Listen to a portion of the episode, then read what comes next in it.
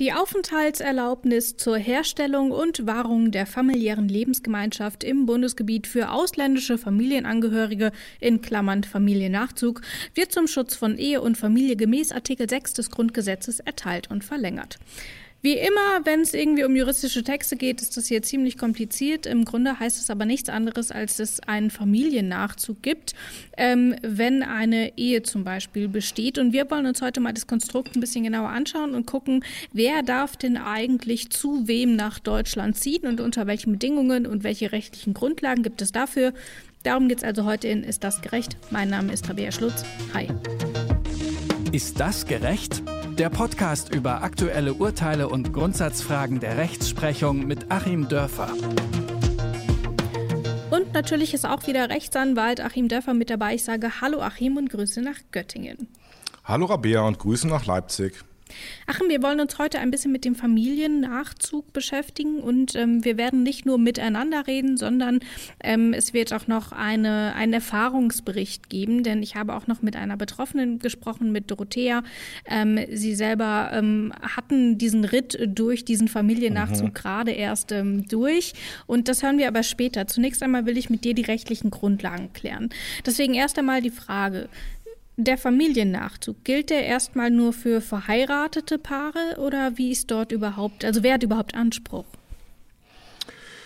Es ist in der Tat so, dass ähm, man hier schon noch von ähm, Ehepartnern ausgeht und dann eben auch von Kindern in mhm. beiden Richtungen, also Kinder und Eltern. Sozusagen noch ein etwas konservatives mh, hm, Paarbild, das hier vorherrscht. Und die haben in der Tat einen Anspruch. Ähm, da will ich jetzt mal nicht so drüber hinweggehen, sondern nochmal äh, ganz dick unterstreichen und zusätzlich mit Textmarker äh, anstreichen, was du ja in deiner Anmoderation auch schon gesagt hast. Mhm. Artikel 6. Ja, das ist also ein Rechtsanspruch auf Familienzusammenführung. Und ähm, nicht so, wie man im, in den falschen Ecken der sozialen Netzwerke vielleicht mal lesen kann, so eine Art Gnade oder, oder mm, Prämie oder so. Nettigkeit. Nettigkeit, ne, die man dann ganz schnell wieder entziehen kann, wenn irgendwer mal im Halteverbot gestanden hat oder so. Nein, es ist ein Rechtsanspruch, über den wir hier sprechen. Mhm. Und ähm, unter der Maßgabe muss man eben auch alles andere sehen und verstehen. Und äh, da werden wir, glaube ich, auch merken, dass wir an der einen oder anderen Stelle Kritik haben. Genau, deswegen, wir schauen uns jetzt erstmal die unterschiedlichen Konstellationen an und wollen an dieser Stelle auch noch erwähnen, ähm, das gilt in dem Sinne nicht nur für EhepartnerInnen, sondern auch für Lebensgemeinschaften, also Lebenspartnerschaften, ähm, wie sie vor der Ehe für alle eben durchgeführt werden konnten. Aber im also, rechtlichen Sinne eben und nicht im, genau. im Sozi sozialen. Hm, genau. Genau, hm? aber für diese ähm, Gruppe gilt das Ganze auch. Jetzt schauen wir uns doch vielleicht erstmal die Leute an, die quasi in Deutschland sind und zu denen soll jemand kommen. Gilt das nur für Deutsche, also Menschen mit deutscher Staatsangehörigkeit, oder wer hat denn überhaupt das Anrecht auf einen Familiennachzug? Äh, das sind eben auch die Ausländer, mhm. die ein Recht darauf haben, also umgekehrt diejenigen, die keine deutsche Staatsangehörigkeit haben. Hm, auch da, das erklärt sich ganz einfach aus der grundlegenden Dogmatik. Artikel 6 ist natürlich ein Jedermannsrecht. Mhm. Hm, und die Familie zu schützen ist natürlich ein Menschenrecht und keine Sache, die quasi Deutschland äh, nur hat und die nur auf deutschem Boden für Deutsche stattfindet. Ähm, insofern ähm, erstmal alle, aber dann natürlich nur diejenigen, ähm, also die Deutschen sowieso, mhm. die sind's, die ihre Familienangehörigen nachholen können und dann eben diejenigen, die einen ähm, gültigen Aufenthaltstitel in Deutschland haben. Bei denen funktioniert die Familienzusammenführung dann auch. Zum Beispiel eben durch einen ähm, bestätigten Asylantrag, durch einen genehmigten Asylantrag, ähm, aber eben auch, ähm, wenn man diese blaue EU-Karte hat. Ähm, gibt es denn aber insgesamt einen Unterschied zwischen EU-BürgerInnen und eben ähm, Menschen aus Drittstaaten, die nicht Teil der EU sind? Gibt es dort andere ähm, Herausforderungen? Ja, gibt es Unterschiede. Ähm, das hängt damit zusammen, dass wir ja durch das EU-Recht nochmal eine zusätzliche Privilegierung haben, wenn man das so möchte, mhm. oder nennen wir es auch Rechtsvereinheitlichung. Mm, das, äh, es gehört ja zu den Grundfreiheiten innerhalb der EU, mh, freier Verkehr von Personen. Ich kann also in jedem EU-Land mich legal aufhalten, wenn ich EU-Bürger bin. Und ähm, deswegen gelten da dieselben etwas niedrigeren Voraussetzungen ähm, als bei den Ausländern, die also nicht aus der EU kommen oder Europäischer Wirtschaftsraum oder Schweiz. Mhm. Und zwar rechtlich äh, ließ sich das relativ kurz äh, drüber hinweg, äh, was da an zusätzlichen Anforderungen ist, aber das spielt in der Praxis natürlich eine sehr große Rolle, ähm, weil es im Grunde darum geht, sagen wir es jetzt mal mit diesem Slogan, ähm, eine Einwanderung in die Sozialsysteme zu verhindern. Ähm, das heißt, es muss dann von der Person, die in Deutschland ist, nennen wir es mal Ehepartner als Beispiel, ähm, einen Arbeitsvertrag geben, die letzten mhm. drei Gehaltsabrechnungen müssen vorgelegt werden, es muss einen Mietvertrag geben ähm, und diese Voraussetzungen entfallen bei EU-Bürgern und Deutschen. Dann schauen wir uns doch aber auch mal an, was denn für die Zuziehenden gilt. Ähm, auch die müssen nämlich einige Herausforderungen meistern. Zum einen brauchen sie beispielsweise einen Sprachnachweis, es sei denn, es gibt gute Gründe, warum sie keinen haben. Eben zum Beispiel, weil ähm, es keine Sprachschulen im Land gibt oder weil sie in eine Form der Behinderung haben, ähm, die es ihnen nicht ermöglicht, dieses Sprachlevel zu erreichen. Ansonsten aber gilt es, ähm, dass man einen Sprachnachweis ähm, auf dem grundlegendsten deutschen deutschen Level haben muss, ähm, in der Regel vom Goethe-Institut. Ähm, was gibt es darüber hinaus noch für Voraussetzungen, wenn man nach Deutschland zuziehen will? Also genau, erstmal dieser Sprachnachweis auf dem Niveau A1 des europäischen Referenzrahmens, um es mhm. nochmal ganz genau zu sagen. Ähm, da gibt es übrigens auch so schöne ähm, so Tests, ähm, die man im Internet machen kann, wo man sich mal mit seinen Sprachkenntnissen einsortieren kann, zwischen ja. A1 und, glaube ich, C2. Also ähm, kann man ja mal ausprobieren, was A1 dann bedeuten würde, um das mal nachfühlen zu können. Das ist nicht viel, aber es ist doch schon was. Ähm, dann muss man natürlich einen gültigen Pass haben. Mhm. Ähm, man muss, wenn man aus einem Drittland einreist, äh, zum Beispiel in äh, Paris zur Botschaft geht und sagt, ich komme eigentlich aus Kolumbien und möchte nach Deutschland zu meiner Ehepartnerin, mh, dann einen gültigen französischen Aufenthaltstitel haben, also zumindest dort, wo man den Antrag stellt, erstmal mhm. legal sein. Ähm, dann natürlich die Heiratsurkunde und äh, es kommt auch nochmal hinzu, wieder der Punkt, den du ja vollkommen richtig angesprochen hast, dass man sich sozusagen selber versorgen können muss. Ein Krankenversicherungsschutz, der dann spätestens bei Abholung des zu erteilenden Visums ähm, vorzulegen ist. Und auch das liest sich so hinweg, aber das ist keineswegs trivial. Nehmen wir zum Beispiel mal das Thema Heiratsurkunde. Mhm. Mm, das ist ja weltweit nicht einheitlich geregelt. Das heißt, Und ich brauche eine beglaubigte Kopie. Ich brauche eine beglaubigte Kopie. Oder eine Übersetzung. Ähm, ja, ich brauche eventuell, wenn es ein Scheidungsurteil gibt, was in einem Verfahren gefällt wurde, das man in Deutschland nicht kennt, äh, muss das gegebenenfalls dann sogar vom Oberlandesgericht quasi für gleichwertig erklärt werden. Mhm. Ähm, ich habe zum Beispiel das Problem auch, wenn ich im Ausland schon mal verheiratet war, ähm, da dann auch die Scheidung nachzuweisen. Mhm. Und wie so eine Scheidung dokumentiert wird, das unterscheidet sich auch sehr von Land zu Land. Das kann also durchaus sein, dass das, was wir in Deutschland verlangen an die Dokumentation einer Scheidung, im Ausland gar nicht vorliegt. Also auch da wird es dann unter Umständen schwierig. Da muss man gegebenenfalls nochmal an den geschiedenen Ehepartner ran und von dem irgendwelche Erklärungen einholen. Also ähm, Reisepass, okay, Aufenthaltstitel ja, aber eben Heiratsurkunde, ähm, da kann es wirklich schon viele Schwierigkeiten geben. Ähm, und das Verfahren, um es mal so zu sagen, ist eben auch nicht unbedingt serviceorientiert als Einladung gestaltet, sondern doch eher so zur Abschreckung. Tatsächlich ist es ja auch so, dass man unterscheiden muss, wie man eigentlich war. Man vorher schon mal in Deutschland? Ist man vielleicht gerade sogar in Deutschland oder reist man wirklich aus dem Ausland ein? Mhm. Ähm, denn wir hatten es ja auch gerade im Zuge der Corona-Pandemie, Love is not Tourism, ähm, dass eben Paare nicht einreisen durften aufgrund der Corona-Beschränkungen, ähm, weil sie das eben üblicherweise mit einem Tourismusvisum machen.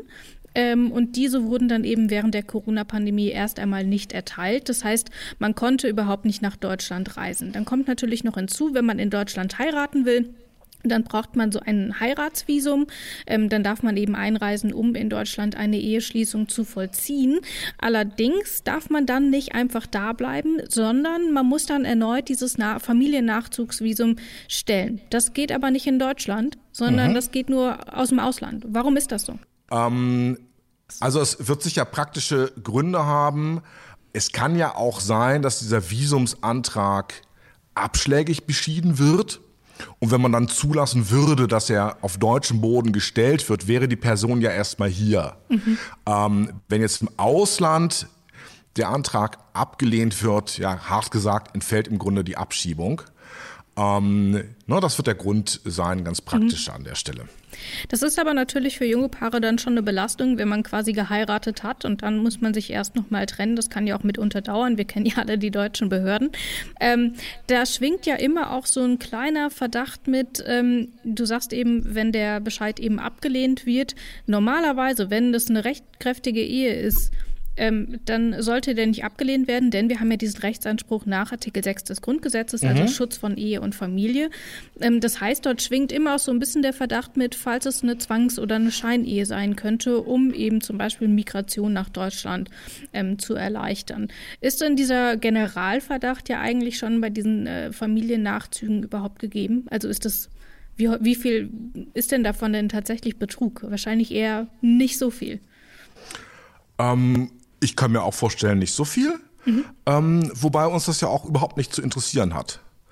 Mm, also die Freiheitsrechte derer, die sie zu Recht in Anspruch nehmen, wären ja nicht dadurch geschmälert, dass andere sie missbrauchen. Das ist ja. zwar ein häufig gehörtes Argument, ja, ähm, aber das trägt nicht. Mhm. Und ähm, im Grunde hat man erstmal dieses Freiheitsrecht und dafür gibt es ja dieses Verfahren, um das auszusortieren. Also ist das keineswegs skandalös.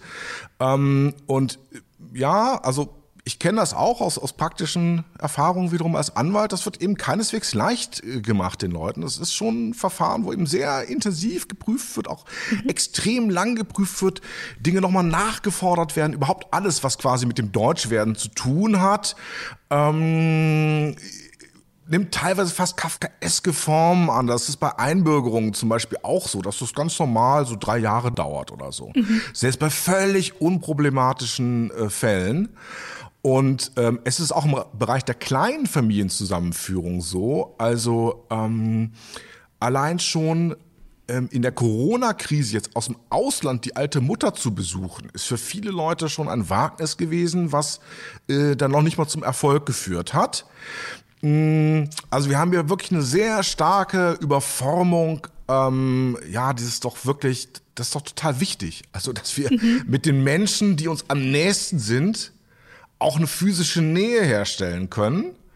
Ähm, ne, und trotzdem herrscht da paradoxerweise oder bezeichnenderweise, je nachdem, wie man es formulieren möchte, ähm, wirklich eine Art von Bürokratie, mh, mm, Boah, also ich will es mal auf eine, auf eine flapsige Formel bringen.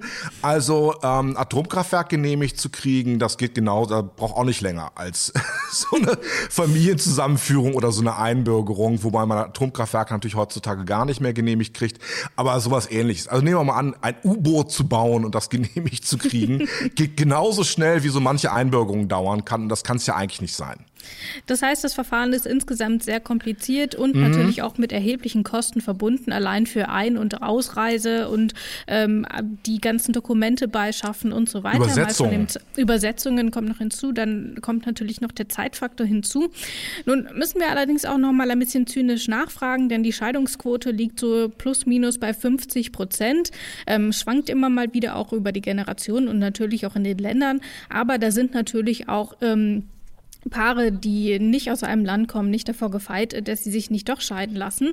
Hat das denn dann irgendein, ähm, irgendeine Auswirkung auf diesen Aufenthaltsstatus, wenn er denn erstmal genehmigt wurde und nach fünf Jahren lässt man sich scheiden und muss man dann wieder zurück oder darf man dann trotzdem bleiben? Ich muss dann die Voraussetzungen erfüllen, die ähm, jemand, der gar nicht verheiratet war, dann erfüllen müsste. Also, mhm. ne, ich muss dann die Wartezeiten für die deutsche Staatsangehörigkeit und für den Aufenthalt und die Aufenthaltsvoraussetzungen erfüllen, hab dann aber zumindest erstmal im Rücken, dass ich mich im Rahmen dieser Ehe ja legal in Deutschland aufgehalten habe. Mhm. Ne, und dann äh, geht natürlich das Gesuche auch los. Ähm, ich mache jetzt nicht so viel Ausländerrecht, aber klar, dann guckt man halt, ähm, Mensch, ähm, bis wir das jetzt hier weiter geklärt haben, kriegen wir es vielleicht erstmal über eine Ausbildung geregelt, ja, was ja sowieso eine gute Sache ist und wo man dann auch einen relativ guten Visum nochmal bekommen kann. Also ähm, das ist natürlich auch das Harte. Ich möchte gar nicht wissen, zu wie viel Gewalt das teilweise auch in der Ehe führt. Ähm, und da sollten wir wirklich mal ernsthaft drüber nachdenken, wie wir damit umgehen wollen. Dass natürlich dann ähm, der eingereiste Ehepartner, Ehepartnerin ähm, abhängig ist mhm. und erpressbar ist letzten Endes ähm, mit der Fortdauer dieser Ehe, je nachdem, wie lange die schon gedauert hat. Ähm, also auch da halt eine unglückliche Konstellation. Jetzt wollen wir uns aber noch mal ein bisschen anschauen, wie das Ganze dann in der Praxis aussieht. Wir haben jetzt schon viel über die Theorie gesprochen. Wir haben erfahren, wer darf denn eigentlich über dieses Visum einreisen und zu wem darf man da eigentlich ziehen. Aber wie sieht es denn in der Praxis aus? Ich habe zu Beginn unseres Gesprächs schon angekündigt, ähm, dass wir uns auch dort schlau gemacht haben. Und deswegen würde ich sagen, hören wir jetzt einfach mal in das Gespräch rein, das ich im Vorfeld schon mit Dorothea geführt habe. Hallo Dorothea. Hallo. Vielleicht kannst du uns erstmal ganz kurz deine Situation schildern. Was ist denn eigentlich eure Konstellation? Ja, also ich bin deutsche Staatsbürgerin, aber nicht geboren, also ich bin eingebürgert und mein Mann ist Inder. Wie habt ihr dann geheiratet? Ich weiß, ihr habt nicht in Deutschland geheiratet, sondern, ähm, sondern nochmal im EU-Ausland. Ähm, woran lag es? Ging es in Deutschland nicht oder war das eine Entscheidung, weil ihr, ich, ich sag's jetzt einfach, ihr habt in Dänemark geheiratet, das war schöner oder wie muss man sich das vorstellen? Genau, also wir hatten uns hier kennengelernt, als, äh, das war damals mein Freund eben, als er dann hier äh, in Deutschland zu einem viermonatigen Kurs war und dann haben wir erstmal eine Fernbeziehung geführt. Das ging auch ähm, mit den Touristenvisa immer, sich gegenseitig zu besuchen. Und dann haben wir gedacht, langfristig ist es aber am sinnvollsten zu heiraten, weil äh, dann kann er hier einen Aufenthalt bekommen und ich kann auch ein anderes Visum in Indien bekommen. Ähm, und dann haben wir erstmal geguckt im Standesamt in Leipzig ob das, also was man da alles dafür erfüllen muss, um zu heiraten und haben dann erstmal eine riesenlange Liste bekommen. Ähm, erstmal, was ich als Eingebürgerte schon ähm, einreichen musste. Das ist auch schon mehr als das, was nur deutsche StaatsbürgerInnen einreichen müssen. Und dann das, was bei ihm war, das war noch viel komplizierter. Da kam noch viel mehr dazu. Und wir haben das dann geprüft und äh, über mehrere Monate versucht, auch die ganzen Dokumente zu sammeln und haben festgestellt, dass es sehr schwierig ist, vor allem seine Dokumente zu sammeln aus Indien. Genau, und dann, dass es auch teuer wird. Mhm. Und dann haben wir also ähm, gesagt, ähm, das wird mehr als 1000 Euro kosten. Und dann machen wir das lieber ähm, in Dänemark. Dann sind wir halt zumindest verheiratet schon und können dann über ein Familiennachzugsvisum uns dann ähm, hier in Deutschland also zusammen niederlassen. Müsst ihr denn dann eine Ehe, die in Dänemark geschlossen wurde, hier nochmal gesondert anerkennen, eben gerade auch, weil du eingebürgert bist und dein Ehemann Inder? Nein, ähm, jede in der EU geschlossene Ehe wird, glaube ich, von allen anderen EU-Ländern auch anerkannt. Wir haben uns da vorher informiert und die dänische Eheurkunde, die wird auch in fünf Sprachen ausgestellt und ist dann auch in Deutschland ohne Apostille gültig. Und was kommt dann nach der Hochzeit? Also dann könnt ihr eben dieses Visum stellen für den Familiennachzug. Dadurch, äh, man muss eben verheiratet sein, das ist Punkt eins. Und ähm, leichter wird es natürlich, wenn ähm, einer von euch deutscher Staatsbürger ist oder Staatsbürgerin ähm, oder zumindest auch einen Aufenthaltstitel hat. Wie war denn dann das Prozedere? Wie seid ihr denn nach der Hochzeit dann weiter vorgegangen? Genau, also tatsächlich ist es gar nicht leichter, wenn man deutscher Staatsbürger ist. Ich glaube, wäre man EU-Bürger, habe ich den Eindruck, es wäre es vielleicht sogar noch ein bisschen einfacher. Also EU-Bürger, der hier in Deutschland wohnt. Mhm. Also was wir machen mussten ist, das ist eine Visumsfrage und ähm, da er mit Schengen-Visum, also mit Touristenvisum eingereist ist und wir in Dänemark geheiratet haben, musste er erstmal wieder zurück in sein Heimatland, also musste zurück nach Indien und von dort aus das Familiennachzugsvisum beantragen. Obwohl er schon in Deutschland war. Oder in Dänemark in dem Fall. Genau, also Deutschland will nicht, dass man auf diesem Schengen-Visum halt hier einreist und heiratet. weil Deutschland selber ein, ein spezielles Heiratsvisum hat. Das haben zum Beispiel andere Länder nicht. Und äh, wir haben aber nicht dieses Heiratsvisum beantragt, weil wir ja dann nicht in Deutschland geheiratet haben, weil uns das zu lange gedauert hätte. Und genau, deswegen muss er erstmal zurück nach Indien und wir haben gedacht, alles okay, dann beantragt er das und in der Zwischenzeit ähm, treffen wir uns halt mit, mit diesem Touristenvisum. Und wir waren dann ziemlich naiv. Wir haben gedacht, okay, wir müssen jetzt nicht sofort einen Termin also nach einem Termin fragen in der deutschen Botschaft in Delhi, weil äh, wir noch nicht vorhatten, sofort zusammenzuziehen, mhm. sondern vielleicht erst so in einem halben Jahr. Also es war wirklich sehr naiv von uns gedacht und haben dann so zwei Monate nach unserer Hochzeit dann mal nach einem Termin gefragt und dann haben sie uns gesagt, der nächste freie Termin ist in elf Monaten. Genau. Also wir haben im November 2019 geheiratet und dann im Januar haben wir dann mal nach einem Termin gefragt, Januar 2020, das war noch vor Corona. Und dann haben die uns gesagt, ja, ähm, sie können im Januar 2021 wiederkommen zum Termin. Mhm. Und hat sich das dann durch Corona nochmal verzögert oder ähm, Januar ist ja jetzt auch noch rum. Wie ist denn jetzt der aktuelle Stand? Genau, also erstmal kam dann Corona und dann durfte man sowieso keine Touristenvisa beantragen. Das ist nochmal eine ganz andere Geschichte.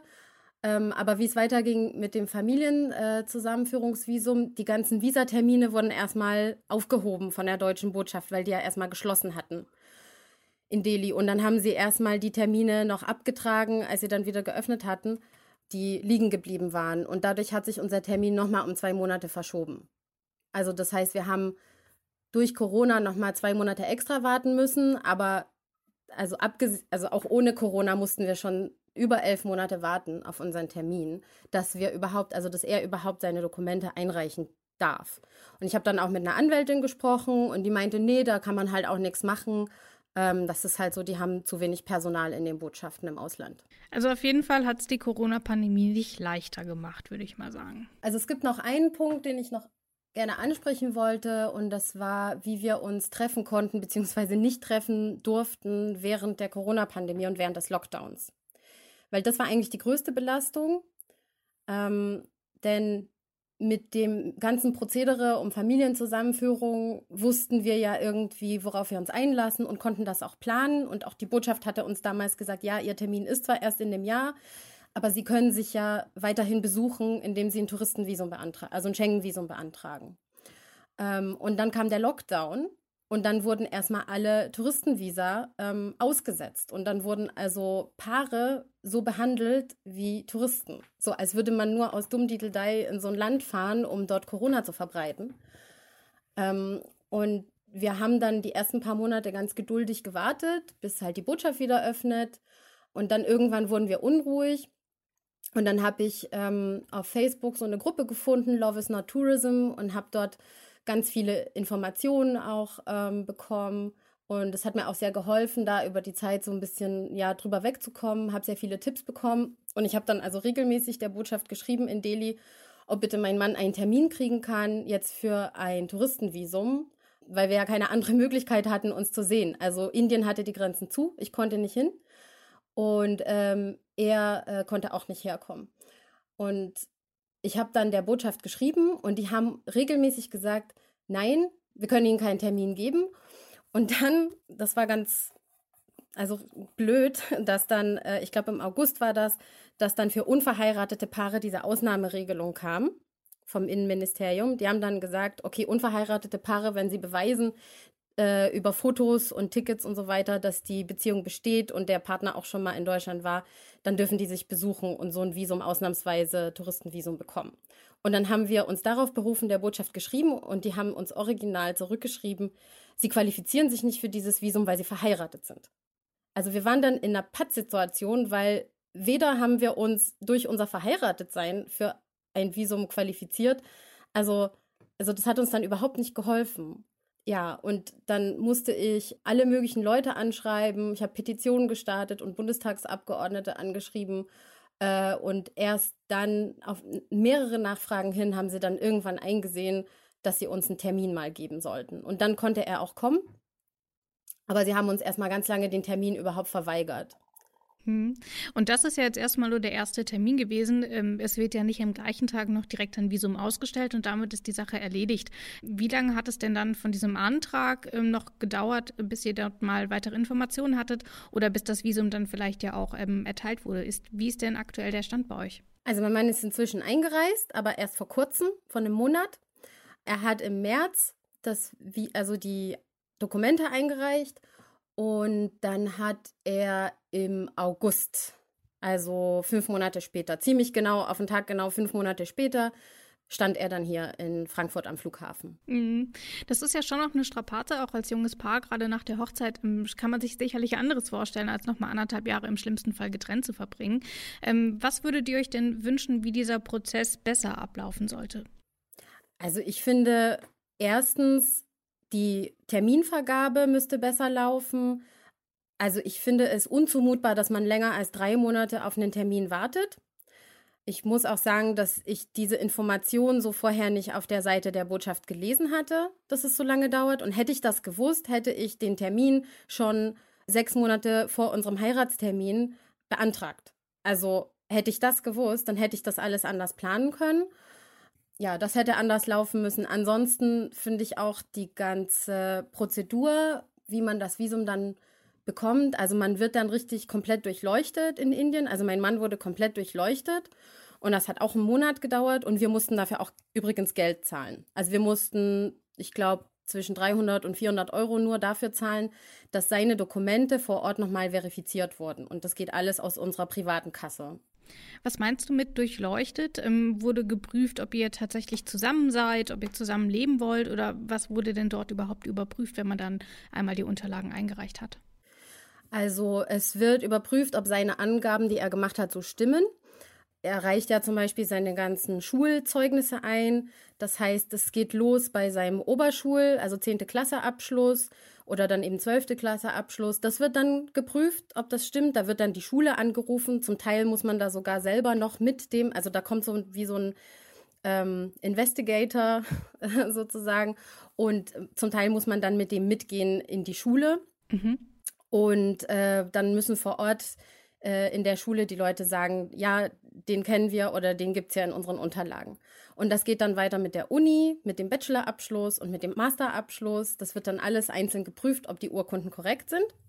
Und dann muss dieser Investigator noch ähm, ein Treffen persönlich und der kommt dann auch zu einem nach Hause und macht auch ein Interview mit den Eltern und der fragt also halt auch, äh, was machen die Eltern, was machen die Geschwister. Also man wird auch schon in der Botschaft ausgefragt zu der ganzen Familie was die auch alle beruflich machen und so weiter. Das wurde er auch alles gefragt. Natürlich wurde er auch gefragt, was ich mache, ob er meine Eltern schon mal getroffen hat. Also das ist, glaube ich, alles dann, um zu gucken, ob er über meine Familie Bescheid weiß, um zu gucken, ähm, ob das eine echte Ehe ist oder ähm, genau, ob wir uns wirklich kennen. Ja. Da schwingt ja immer auch so der leichte Vorwurf mit, dass es sich um eine Scheinehe handelt, um eben nach Deutschland einreisen zu können. Ähm, wie geht man denn auch gerade in so einer Beziehung mit diesem Verdacht um, dass man sich quasi vor den Behörden rechtfertigen muss, dass man tatsächlich eine richtige Beziehung führt und es eben keine Scheinehe sein soll? Ach, wie geht man damit um? Ähm, wir für uns hatten zu keinem Zeitpunkt Angst, dass ähm, wir den Test sozusagen nicht bestehen. Ich finde es ein bisschen, ein klein bisschen erniedrigend, aber ich kann schon auch verstehen, warum es da ein Interesse gibt. Äh, ich muss vielleicht noch dazu sagen, also ich bin ja auch nach Deutschland ähm, eingewandert, also meine Eltern sind eingewandert nach Deutschland. Und meine Mutter musste zum Beispiel damals auch bei der Einbürgerung einen Deutschtest machen und der bestand darin, dass sie vor der äh, Sachbearbeiterin dann ihren Lebenslauf handschriftlich verfassen musste.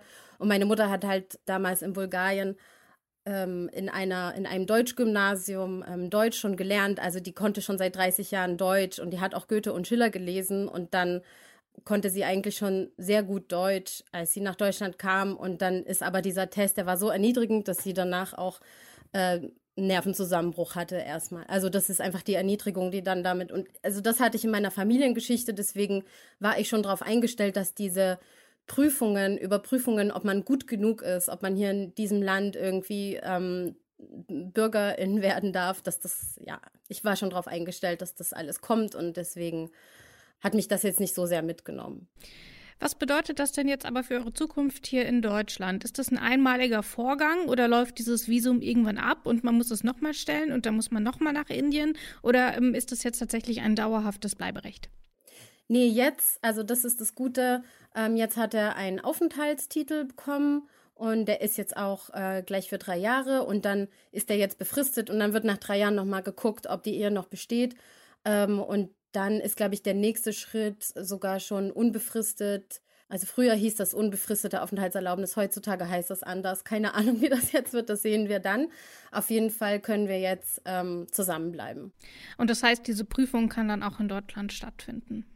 Das findet dann jetzt alles nur noch in Deutschland statt. Und äh, ich muss auch sagen, das Gute ist jetzt, dadurch, dass wir verheiratet sind, dass es für ihn dann jetzt einfacher werden wird, auch eine Einbürgerung zu beantragen. Das geht dann schneller, als wenn man jetzt mit einem nicht-deutschen ähm, Staatsbürger verheiratet wäre in Deutschland. Vielen Dank, Doro, für die Einblicke. Ähm, auf jeden Fall nochmal spannend, das Ganze dann auch in der Praxis nochmal ähm, ein bisschen veranschaulich zu bekommen. Dankeschön. Ja, ich habe zu danken. Und in den Erfahrungen von Dorothea sieht man ja auch schon, dass es eben tatsächlich ein ziemlich langer Prozess ist. Allein um den Termin zu bekommen, hat es elf Monate gedauert. Dann kam noch mal die Corona-Pandemie dazu. Dann kam noch mal die Überprüfung ähm, hinzu. Ähm, ist ja sicherlich auch eine Belastung, dann gerade eben auch für junge Paare, ähm, die man natürlich so nicht hat, äh, wenn man, wenn beide die deutsche Staatsangehörigkeit haben. Das war's für heute. Vielen Dank erstmal, Achim, an dich. Ich danke dir, Rabea. Und wir hören uns dann in der nächsten Woche wieder. Dann gibt es wieder eine Folge von Ist das gerecht? Könnt ihr immer dienstags hören. Überall dort, wo ihr gerne Podcasts hört. Abonniert uns doch oder lasst uns eine Bewertung da. Da freuen wir uns. Ciao, bis zum nächsten Mal. Tschüss auch von mir. Ist das gerecht? Der Podcast über aktuelle Urteile und Grundsatzfragen der Rechtsprechung mit Achim Dörfer.